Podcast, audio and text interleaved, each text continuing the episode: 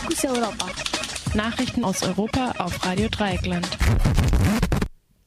NSU-Verfahren, Richter rechtfertigen umstrittene Platzvergabe an Journalisten.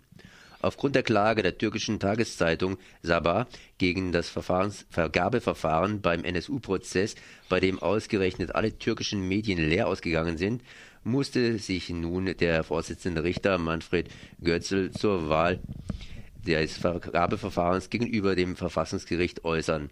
In seiner Einlassung schreibt Götzl laut Stern, dass er verschiedene Verfahren erwogen habe. Er habe aber kein wirklich gerechtes Verfahren gefunden. Wörtlich schreibt Götzl, Dabei ergab sich jedoch eine derartige Vielzahl an unterschiedlichen Bezugspunkten und Kriterien für die Verteilung der Medienplätze und eine Festsetzung bestimmter Medienkontingente, dass ich mich im Ergebnis nicht in der Lage gesehen habe, angemessene Differenzierungen vorzunehmen.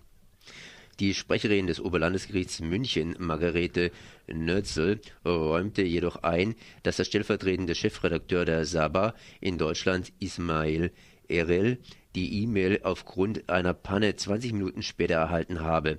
Dies soll auch anderen Medien betroffen, getroffen haben.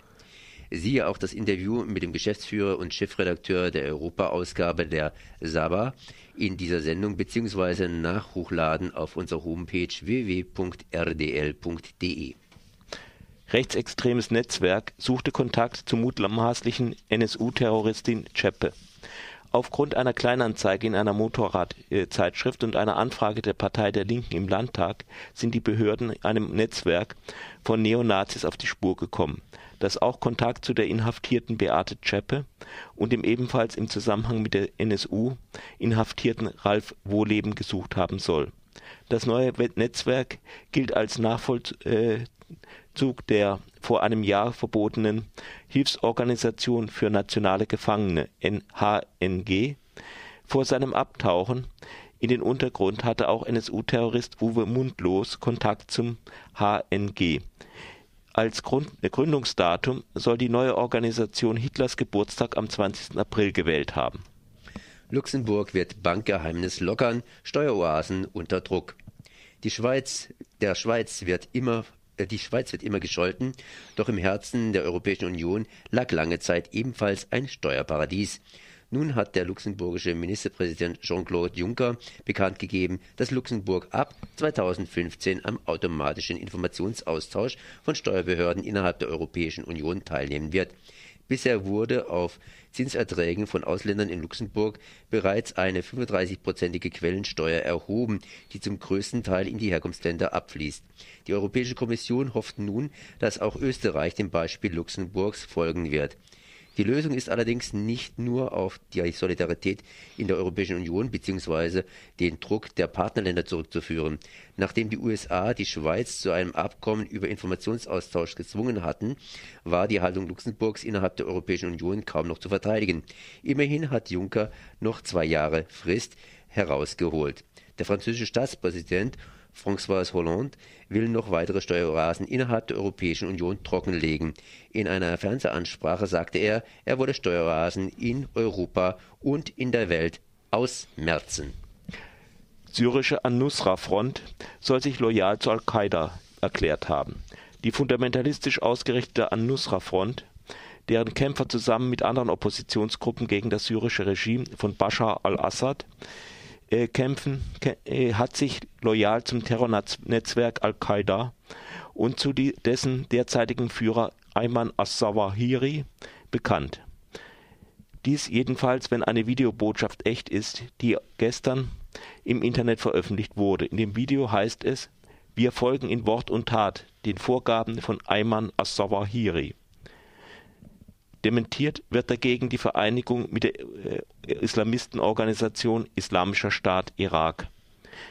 Die An-Nusra wurde erst vor gut einem Jahr gegründet. Das Wort heißt auf Arabisch Unterstützung und der volle Name der Organisation Front zur Unterstützung des Volkes von Syrien. Aufgrund der Umschrift wird der Name im Deutschen oft auch als Al-Nusra wiedergegeben. Von den USA wird An-Nusra als terroristische Organisation eingestuft. Die Gruppe soll über 5.000 bis 10.000 Kämpfer verfügen.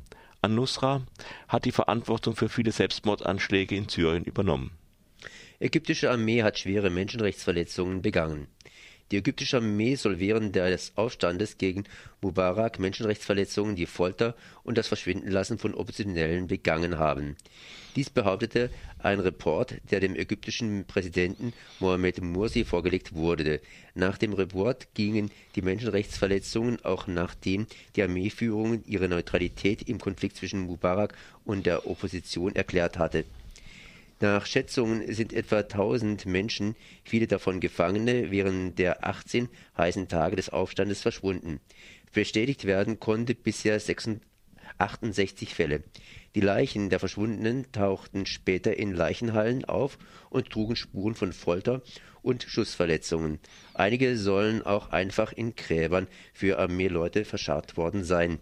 Die Rolle des jetzigen Präsidenten Mursi bei der Aufklärung der Menschenrechtsverletzungen ist indessen widersprüchlich. Einerseits hat er das Komitee selbst zusammengestellt, das den Report verfasst hat. Andererseits verhindert die von Mursi im vergangenen Dezember durchgeboxte Verfassung vermutlich eine Anklage gegen Militärs.